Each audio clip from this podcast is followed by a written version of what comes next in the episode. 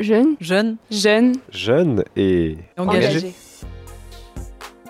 Bonjour à toutes et à tous, vous écoutez Jeunes et Engagés sur Radio Campus, fréquence 106,6 ou sur le site campuslille.com.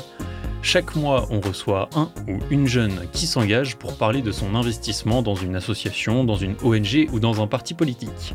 En faisant ça, on souhaite lutter contre les clichés d'une jeunesse passive qui ne s'engage pas, qui est feignante. L'objectif, c'est aussi peut-être de vous inspirer et de donner à d'autres l'envie, pourquoi pas, de s'engager à leur tour. Je m'appelle Vincent et je suis aujourd'hui avec Bastien. Salut Bastien. Salut Vincent. Et pour cet euh, nouvel épisode, nous accueillons Juliette. Tu es militante au sein de différentes antennes jeunes d'Amnesty International, une ONG qui défend les droits humains. Salut Juliette. Salut Vincent, salut Bastien. Alors euh, du coup oui, je m'appelle Juliette et je suis militante chez Amnesty International.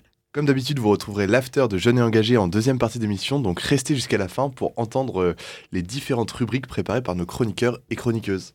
Mais avant ça, euh, Juliette, on va discuter avec toi d'Amnesty International. Donc, est-ce que tu peux nous présenter euh, rapidement euh, que- qu'est-ce que c'est Amnesty International et euh, nous expliquer aussi un petit peu le, le principe des antennes jeunes et euh, qu'est-ce que vous faites dans les antennes jeunes?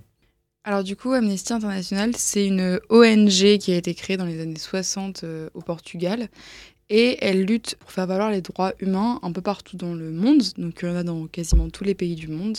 Elle se base beaucoup sur des rapports euh, pour dénoncer ce qui se passe, sur, donc sur des faits, il y a des gens qui sont vraiment envoyés sur le terrain.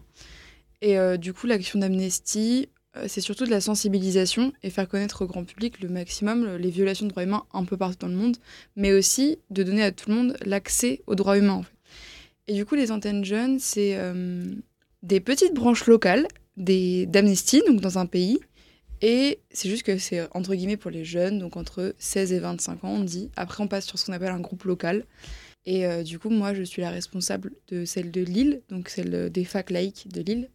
Et dans une antenne jeune, euh, on est souvent avec des étudiants. C'est possible d'en avoir au lycée aussi. Et nous, on va faire des actions de sensibilisation. Donc, on peut faire tout simplement faire signer des pétitions dans la rue. Euh, on peut donner des conférences, on peut faire venir des gens, puisqu'on a tout à fait accès à toutes les ressources d'Amnesty France, en fait.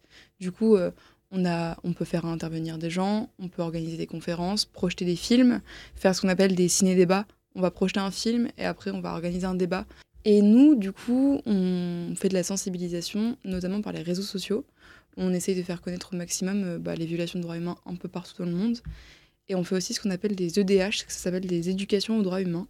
Ça, on le fait plutôt avec le groupe local, qui sont des gens un peu plus expérimentés que nous. Mhm. Il faut faire une formation avant euh, au national. Et on, ça consiste à intervenir euh, dans les écoles, dans les prisons, euh, dans des MJC, un peu n'importe où, sur un thème donné et de d'intervenir sur la violation des droits humains. J'en ai fait une il y a trois semaines sur euh, la liberté d'expression, dans un lycée à Tourcoing, par exemple. Ok, trop bien. On va peut-être parler juste après un petit peu plus de toute euh, la mission d'information, on va dire, de- d'Amnesty. Euh, et là, j'aimerais rester un petit peu sur les antennes jeunes. Pourquoi est-ce que Amnesty pousse un petit peu à l'investissement des jeunes plus que d'autres associations, à ton avis? Et genre, est-ce que c'est vraiment... Parce que j'ai vraiment l'impression que c'est un truc assez singulier de- d'Amnesty International. Enfin, plus que d'autres associations, en tout cas, de pousser les jeunes à s'engager? Alors c'est assez intéressant parce qu'en fait, par exemple, si on regarde un peu euh, la démographie du groupe local de Lille, qui sont des gens avec qui je travaille beaucoup et que j'apprécie énormément, c'est beaucoup de retraités, parce que Mhm. c'est eux qui ont le temps. Et euh, Souvent bah, dans les associations en général. c'est ça. Et euh, surtout Amnesty, comme ça défend les droits humains, il y a eu un grand mouvement de droits humains dans les années 60-70 avec les mouvements de paix et tout ça, contre la guerre au Vietnam et, et tout ce qui s'est passé dans le monde à cette période-là. Et du coup, bah, c'est ces gens-là qui ont défendu ça quand ils étaient jeunes, qui ont le temps, une fois qu'ils sont retraités, de s'engager à nouveau. Sauf qu'aujourd'hui, il y a toujours des violations de droits humains, toujours aussi graves. Euh, bah, on n'a qu'à prendre l'actualité, enfin, il n'y a que ça, Ouais. des violations de droits humains un peu partout. Et du coup, euh, ils sont un peu désespérés euh, du fait qu'il n'y ait pas tant de jeunes que ça qui sont engagés. On a d'ailleurs des campagnes d'action qui arrivent sur l'engagement des jeunes, parce que c'est très très compliqué de vraiment motiver les gens, les gens à s'engager. Quoi. Pourtant, j'ai l'impression qu'il y en a énormément des antennes jeunes euh, un peu partout euh, dans les villes. Mais est-ce que, donc souvent, c'est, il y en a beaucoup, mais les, le nombre d'adhérents et adhérentes euh, est pas énorme, c'est ça? C'est ça, il y en a vraiment beaucoup, et ça c'est trop cool, parce que ça veut dire que même une ou deux personnes motivées, moi je suis trop trop heureuse. Mais euh, c'est toujours compliqué aussi de trouver des gens pour reprendre. Parce que par exemple, dans les lycées ou les facs et tout, c'est souvent euh, un an, tu es responsable. Moi, je vais être responsable pendant un an. Après, je vais. L'objectif, c'est que je laisse le flambeau à quelqu'un d'autre. Et il faut trouver des gens euh, qui sont prêts à s'engager à ce point-là quand même à chaque fois. Est-ce que tu penses que c'est euh, en ce moment qu'il y a moins de jeunes qui sont intéressés et tout ça? Et à quel point est-ce que tu penses que euh, les jeunes d'aujourd'hui, ça fait vraiment débat de comptoir, mais euh, sont réceptifs aux messages sur les droits humains, tout ça et tout ça? Alors moi, je suis sûre que la jeunesse, au fond, elle a envie de s'engager. J'en suis persuadée. C'est ce qu'on essaye de dire dans notre émission. Et moi, j'en suis sûre de ça. J'ai plein d'exemples de gens autour de moi qui sont hyper engagés. Mais je pense que déjà, il y a un peu un climat, euh, je sais pas comment dire, peut-être triste qui pèse un peu euh, bah, quand on voit le changement climatique ou un peu ce qui se passe dans le monde. de désespoir. Ouais, de désespoir, exactement. On peut se dire, mais s'engager, pourquoi faire, en fait, au fond? Et je trouve, je trouve que des fois, c'est compliqué juste de trouver un peu de, de, de, motiver les gens à dire, mais si, en fait, ça, ça a un impact. Quand on voit que les politiques, ils sont complètement déconnectés de la réalité, moi aussi, des fois, je suis la première à me dire, mais franchement, je fais ça, pour, pourquoi mais euh, si je raisonne comme ça, je me dis que ça peut décourager d'autres gens. Et puis, euh, je, des fois, c'est aussi parce que je vois d'autres gens qui font un tout petit truc et ça me redonne un peu foi en l'humanité. Mais au fond, je suis sûre que les, gens, enfin, moi, j'en connais plein des gens qui sont pas dans des assauts, mais qui ont des points de vue, qui ont envie de se battre. J'en connais vraiment plein. Du coup, maintenant, je pense qu'on va parler euh, plus concrètement des actions que vous faites. là, tu parlais notamment beaucoup, enfin, l'un des choses principales, je crois, d'Amnesty, c'est l'information à la population. Et euh, informer les gens, ça passe par des enquêtes, notamment que fait Amnesty et que vous, vous relayez du coup l'information qui découle de ces enquêtes. Euh, est-ce que tu peux nous expliquer en quoi ça consiste, toutes ces enquêtes, euh, sur quoi vous, vous allez enquêter et tout ça? Alors du coup, ça, c'est des gens qui sont salariés chez Amnesty, mais pas forcément en France. C'est plutôt, par exemple, je crois qu'en 2021, il y a un rapport qui est sorti sur Israël-Palestine pour dénoncer l'apartheid d'Israël. Mhm. Et euh, Amnesty se base sur des faits et on nous a longtemps reproché de ne pas prendre parti dans ce conflit parce qu'en fait, ils enquêtaient sur le terrain et qu'on refuse de se baser sur des choses qui ne sont pas des faits objectifs. Parce qu'Amnesty est basé sur le droit, sur la DUDH de 1948, et on, est apolitique et apartisan, c'est-à-dire qu'on n'a aucune subvention d'aucun parti, donc déjà c'est compliqué, on se finance avec les dons du public, et en plus c'est hyper objectif, c'est purement basé sur le droit. Donc euh, j'ai déjà entendu à plusieurs reprises qu'on était euh, juste un truc de gaucho ou qu'on n'en avait rien à faire euh, des gens de droite et tout ça. c'est pas vrai du tout. Amnesty c'est pas un parti politique, c'est pas une organisation politique. Enfin sauf si vous considérez que le droit est politique, mais dans ce cas-là, on va revenir à quelque chose d'un débat un peu plus compliqué quoi. En gros, ces enquêtes, après, elles permettent de, du coup de révéler des, faits, souvent pour dénoncer des, des atteintes aux droits humains dans le monde, mais aussi en France, on en parlera peut-être plus tard en quoi c'est important pour défendre des causes, enfin à quel point l'information, pour Amnesty en tout cas, c'est le centre pour euh, défendre des causes, tu vois? Alors l'information, c'est le centre parce que je suis sûre que vous savez qu'on parle des médias comme du quatrième pouvoir. Et Amnesty, c'est pas un travail journalistique, ce qu'ils font, c'est un travail de fait. Ils conseillent des fois l'ONU parce que leurs rapports sont vraiment considérés comme objectifs basés sur le droit. Et pour Amnesty, pour défendre le mieux les droits humains, il faut que les gens aient accès à l'information. Concrètement, qu'est-ce qui se passe? Pourquoi est-ce que euh, le droit humain et un droit humain ou plusieurs droits humains est violé dans tel pays? Qu'est-ce qui se passe concrètement? Euh, Et Amnesty demande à chaque fois des choses, donc souvent la libération des prisonniers euh, politiques par exemple, mais c'est aussi des fois tout simplement de demander au gouvernement d'arrêter d'harceler une telle personne, d'arrêter d'exercer une pression sur quelqu'un pour qu'il arrête un, militantisme. C'est, on a besoin de faits objectifs basés sur quelque chose de simple, à savoir du coup la Déclaration universelle des droits humains de 1948.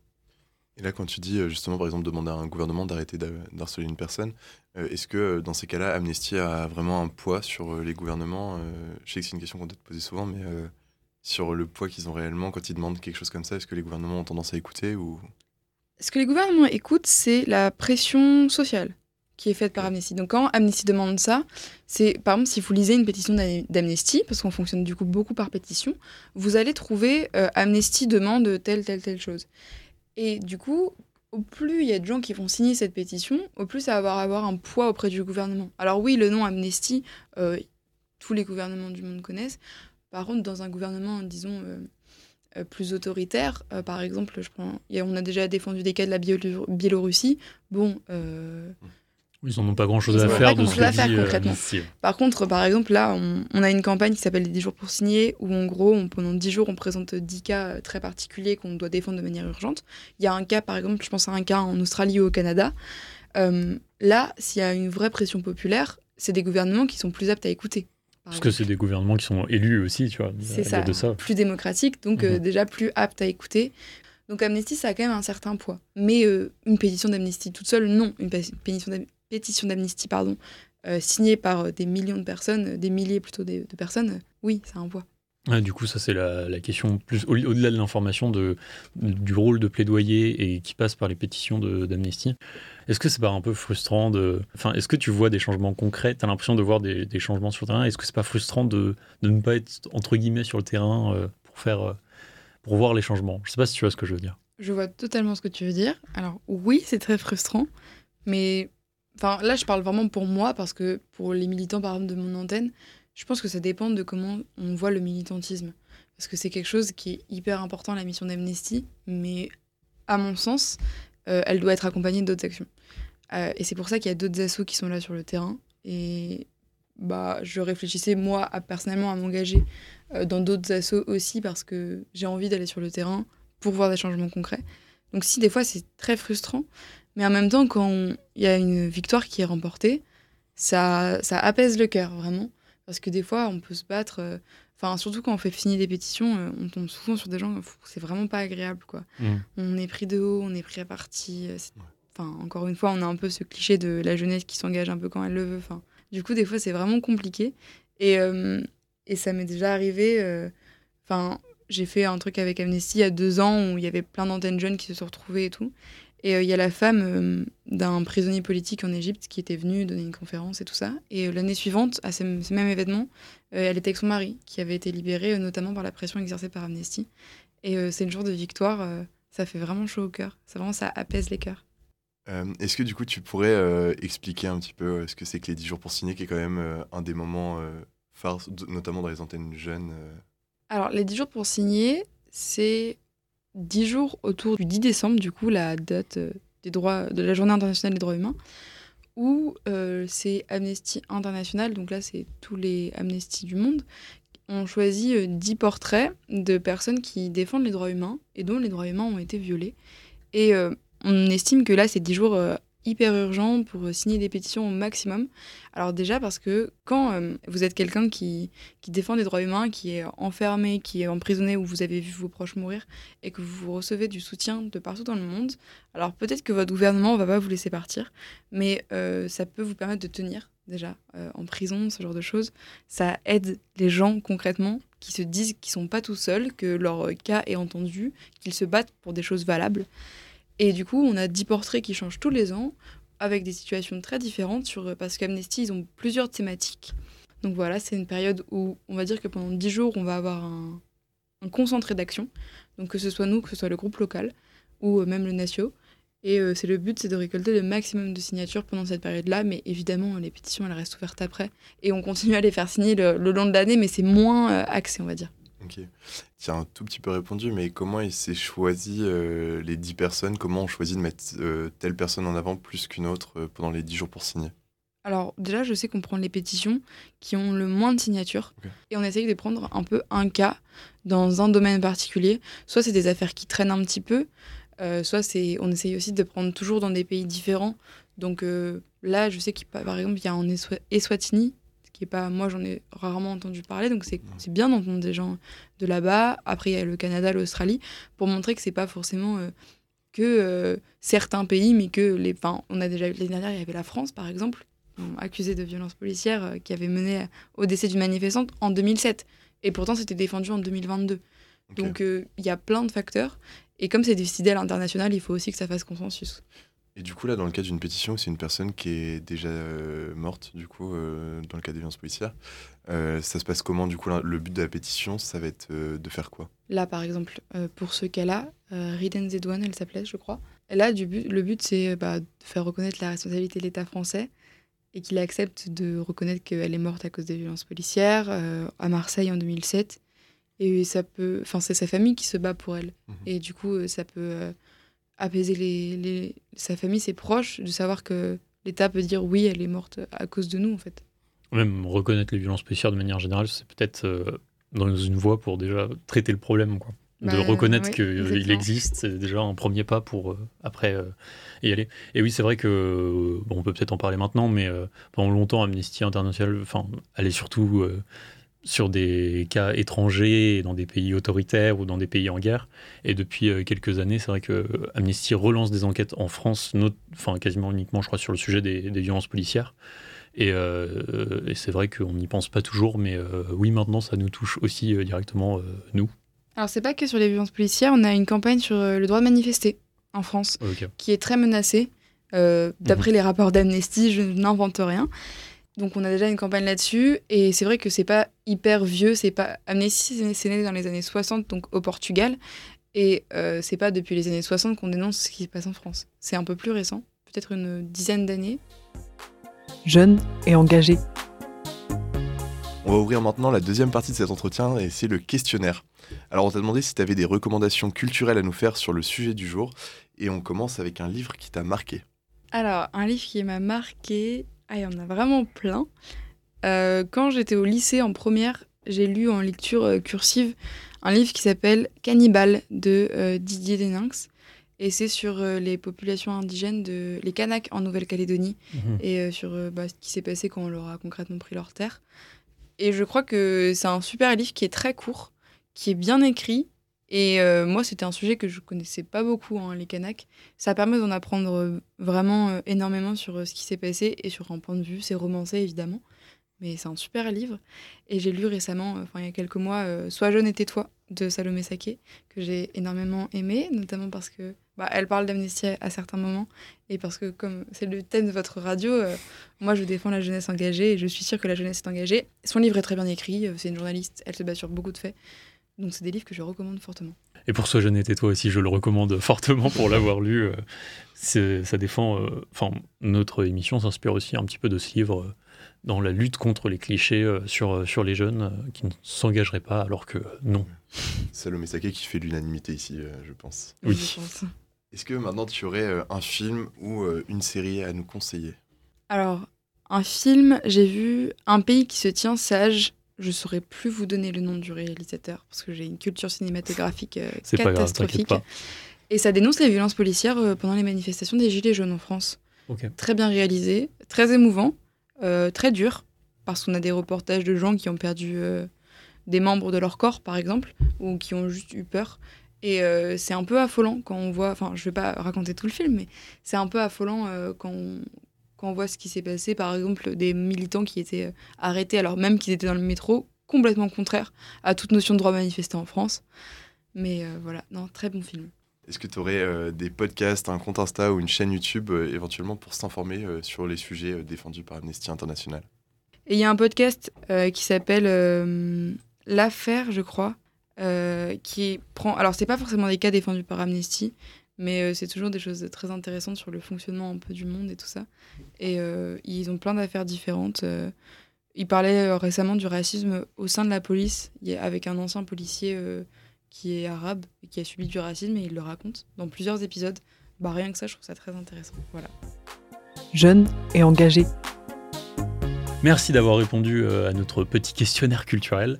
On va entamer maintenant la troisième et dernière partie euh, de cet entretien, dans laquelle on va un peu plus euh, parler de toi, si tu le veux bien, et de ton activité, toujours au sein d'Amnesty, évidemment.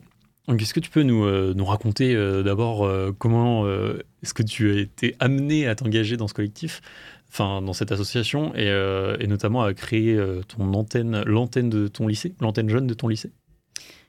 Alors, bah, du coup, j'ai toujours été euh, assez scandalisée par ce qui se passait un peu partout dans le monde, euh, bah, par les populations de droits humains. J'étais déjà caractérisée comme euh, la féministe extrémiste quand j'étais au collège et quand j'étais au lycée. C'était toujours celle qui parlait pendant les débats en SES en se disant oh non, on va encore parler pendant des On a eu exactement le même témoignage le mois dernier avec une militante féministe, Julia, donc c'est assez marrant.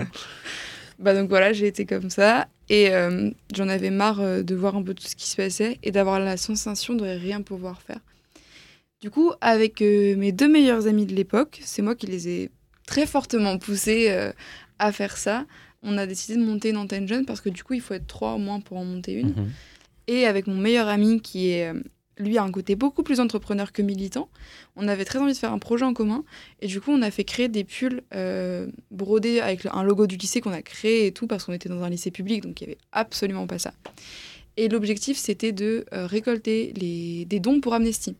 Et on a réussi à vendre euh, un pull sur deux dans tout le lycée. Enfin, il y avait 700 élèves et on a eu 350 pulls vendus, donc on était vraiment, vraiment très, très contents. De bons Voilà. commerciaux, pardon. Alors moi non, lui très bon commercial effectivement. Et euh, du coup on a réussi à récolter plus de 1600 euros de dons quand euh, on était encore au lycée, donc ça a pas mal lancé notre antenne.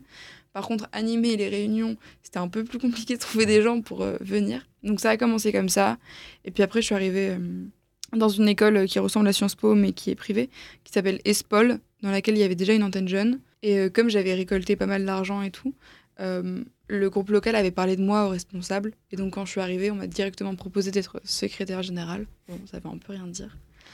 Donc, j'ai continué mon engagement. Et puis après, euh, l'année dernière, je suis arrivée à Moulins pour mon plus grand plaisir. Et il y avait déjà une antenne jeune avec deux présidentes qui venaient de la reprendre parce qu'elle était un petit peu morte. Donc, j'ai rejoint.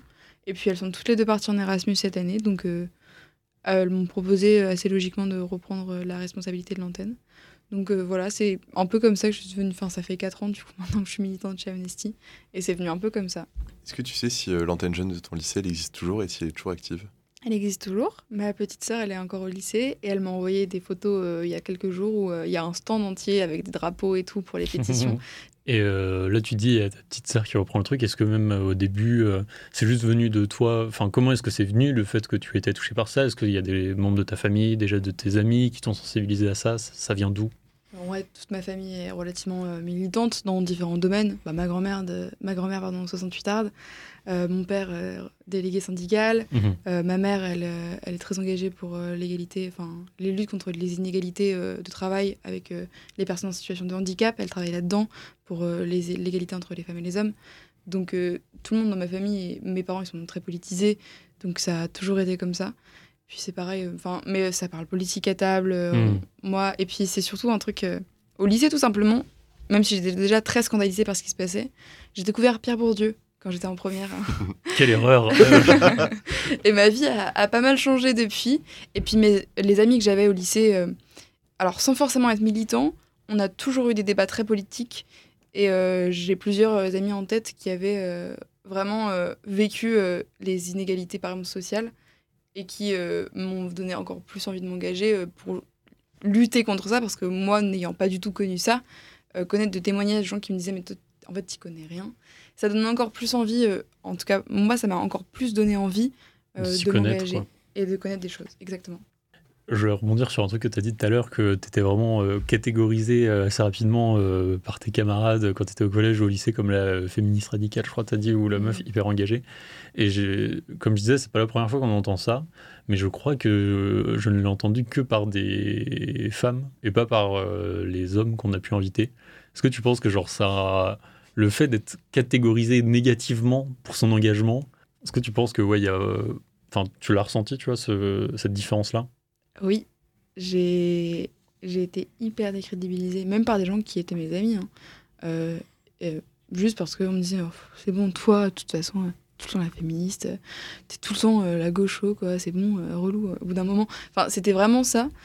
Et c'est vrai que j'ai jamais entendu d'hommes qui ont dit, oh là là, moi je suis tout le temps catégorisée comme le mec qui défend l'égalité euh, des sexes, des genres, c'est relou, quoi.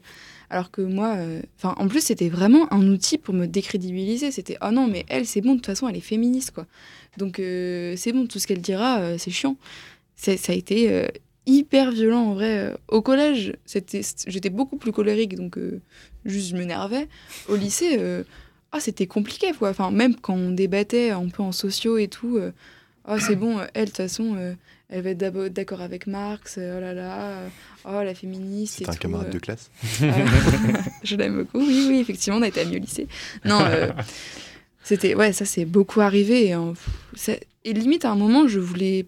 J'étais en mode non, je suis pas féministe, c'est bon, laissez-moi. Alors que bien sûr que si. Enfin, si euh, le, le féminisme, c'est défendre l'égalité des genres, donc bien sûr que je suis, suis féministe et que tout le monde devrait l'être, je n'ai pas peur de le dire. Euh, ah ouais, j'ai été hyper catégorisée. C'était, des fois, c'était vraiment dur à vivre. hein. Et justement, euh, un des problèmes euh, qu'il y a dans la sphère militante qui est assez connu, c'est que c'est quand même un- la sphère militante est un, un milieu très masculin et que des fois c'est compliqué aussi euh, pour une femme de faire sa place dans le milieu militant, euh, que ce soit, euh, mais même euh, à, à gauche et dans des courants qui se Ouais. revendiquent euh, plutôt euh, safe Progressiste et, progressistes. féministe, quoi. Ouais, voilà, et ben en fait on, on se rend compte que c'est compliqué. Est-ce que tu as un peu ressenti ce truc-là, Amnesty ou pas? Alors, chez Amnesty, non, parce que même quand au lycée, euh, mon meilleur ami était président avec moi, euh, c'était moi qui gérais tout. Euh, concrètement, lui, il était très entrepreneur, moi j'étais très. Il vendait juste les pulls. Ouais, c'était ça. Très bon là-dedans, mais il, il faisait un peu que ça, quoi. Et, et de toute façon, les militants que moi j'avais, même au lycée, j'en avais un petit peu quand même, des, surtout des amis que j'avais réussi à motiver à venir aux réunions et tout. C'était surtout des femmes plutôt que des hommes. Et puis là, euh, dans mes antennes, depuis euh, les garçons militants, euh, enfin moi j'en ai pas rencontré tant que ça. Et là, dans mon antenne cette année, on est une dizaine à peu près. Et j'ai deux garçons, un qui est inactif et l'autre qui est assez pris par les cours. Donc concrètement, ce qu'ils font, les gens qui font les choses, ce sont des femmes.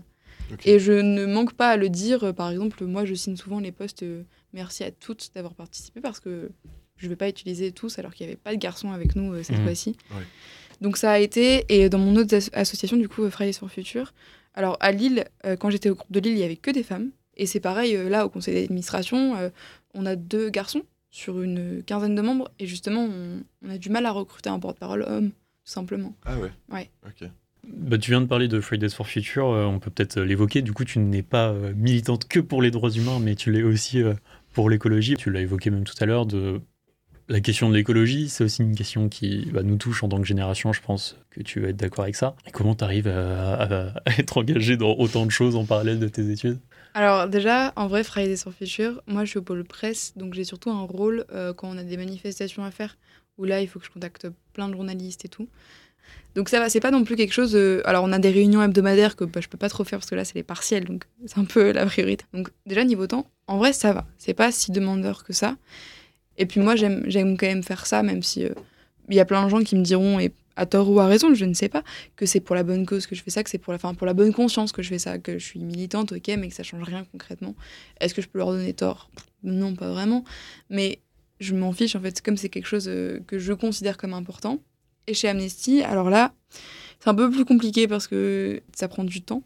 Et forcément, bah, je veux dire, je dois faire des choix. Euh, L'année dernière, je sortais beaucoup avec mes amis et tout, euh, et j'arrivais à concilier tout ça parce que j'avais des postes moins importants, on va dire. Cette année, euh, je sors moins parce que je suis beaucoup plus fatiguée et parce que j'estime qu'il y a des priorités et que des fois, bah, je vais moins sortir parce qu'il faut que je fasse des montages, parce qu'il faut que je me renseigne sur deux, trois trucs. Donc c'est juste une question d'articulation. En fait, la clé, ça réside dans l'organisation, simplement. J'arrive à m'organiser avec tout ça, euh, à avoir mes potes, euh, à être militante, euh, à être étudiante, à avoir ma famille, à faire du sport. C'est un- juste un équilibre de vie à trouver. Et puis militer, c'est c'est pas quelque chose de chiant, quoi. Et du coup, si, est-ce que tu en comptes en faire ton métier? Qu'est-ce que tu vois plus tard? Est-ce que tu comptes toujours t'engager? Comment est-ce que tu vois ça? Alors, je crois pas que je vais faire de mon métier du militantisme, mais je ne sais pas vraiment ce que je veux faire, mais je vois pas. C'est pas une question Non, mais- pression de qu'est-ce que tu veux faire. non, mais je vois pas comment. En fait, c'est des. Outre mon engagement, c'est des choses euh, qui me collent à la peau et qui me révoltent profondément. Et je vois pas comment je pourrais euh, avoir un, métier lambda et mettre ça de côté, puis je rentre chez moi le soir à 17h et je fais ça. Euh, je veux forcément, enfin je voudrais plutôt, forcément avoir un job qui colle avec ce que je suis et ce que je représente. Et pour moi, l'éthique de travail, enfin déjà la notion du travail, suis très intéressée par la philosophie, je la remets beaucoup en question, mais ça c'est encore un autre sujet. Euh, bah, je peux pas avoir un métier qui ne va pas avec la personne que je suis. Là, pour l'instant, euh, je fais des études de droit. Euh, alors, le droit international, c'est très beau et tout, mais c'est complètement bouché. Donc, euh, Ouais, d'un point de vue pragmatique, ça va être compliqué. Par contre, euh, agir, euh, bah, moi, je suis plutôt dans le droit public, agir pour ce qui se passe en France, dénoncer, peut-être pour travailler pour un think tank. Je me, je me demande si je vais pas me tourner vers le contentieux écologique, notamment, parce que c'est Mhm. quelque chose qui va pour moi devenir très important dans les futures années. Euh, je peux pas euh, juste. J'aurais bien aimé me dire que je peux faire un métier euh, comme tout le monde. euh, je sais pas, moi, être procureur de droit pénal ou un truc comme ça. Bon, ça m'intéresse pas, mais je veux dire, je, juste, j'aurais pu faire ça. Mais je crois que je pourrais pas me regarder dans un miroir si je me dis j'ai fait un métier parce que moi j'en avais envie, moi toute seule, et ce qui se passe autour, j'en ai rien à foutre. Je, je crois que je peux vraiment pas faire ça. Je vais te demander si tu as un, mot de la fin, euh, quelque chose euh, à faire passer, euh, peut-être appeler aussi les gens à signer les pétitions, d'aller sur le site d'Amnesty. Bah, justement, sur le site d'Amnesty France, vous allez retrouver toutes les informations que j'ai dites et bien plus encore. Et toutes les pétitions, alors évidemment les cas des 10 jours pour signer, mais aussi bah, d'autres cas qu'on défend un peu partout dans le monde et pendant toute l'année. Donc il ne faut pas hésiter à les signer. Et je pense que si j'avais juste un petit message à dire, c'est que tout simplement, euh, faut jamais avoir peur de montrer ses valeurs et de ce en, en quoi on croit. Et il faut pas se conformer à ce que la société attend. euh. moi, je pense à moi quand j'étais au lycée, qu'on me disait que j'étais une féministe extrémiste et que je disais mais non, pas du tout. faut pas juste euh, se conformer à ce que la société attend ou ce que la société nous renvoie. C'est important de juste, je trouve, être entier avec ses valeurs et de vivre avec ses valeurs pleinement. Et soyez fiers de vos valeurs. Bon, peut-être pas toutes, mais euh, Ça dépend lesquels. ça dépend lesquelles. Mais soyez fiers euh, de juste euh, militer pour quelque chose. Et aussi le militantisme, enfin, ça prend pas des heures, ça fait pas peur. C'est super et on se fait des potes. Donc, euh, faut pas hésiter à s'engager, quoi. Voilà. Ce sera euh, le mot de la fin, donc. Merci beaucoup, Juliette, d'avoir accepté notre invitation. C'était super intéressant. Bastien, on se retrouve euh, la semaine prochaine pour euh, l'after de l'émission. D'ici là, n'hésitez pas à aller écouter tous les épisodes précédents. Euh, le mois dernier, nous étions avec Julia, responsable du collectif Nous Toutes dans son école à Lille. Bonne journée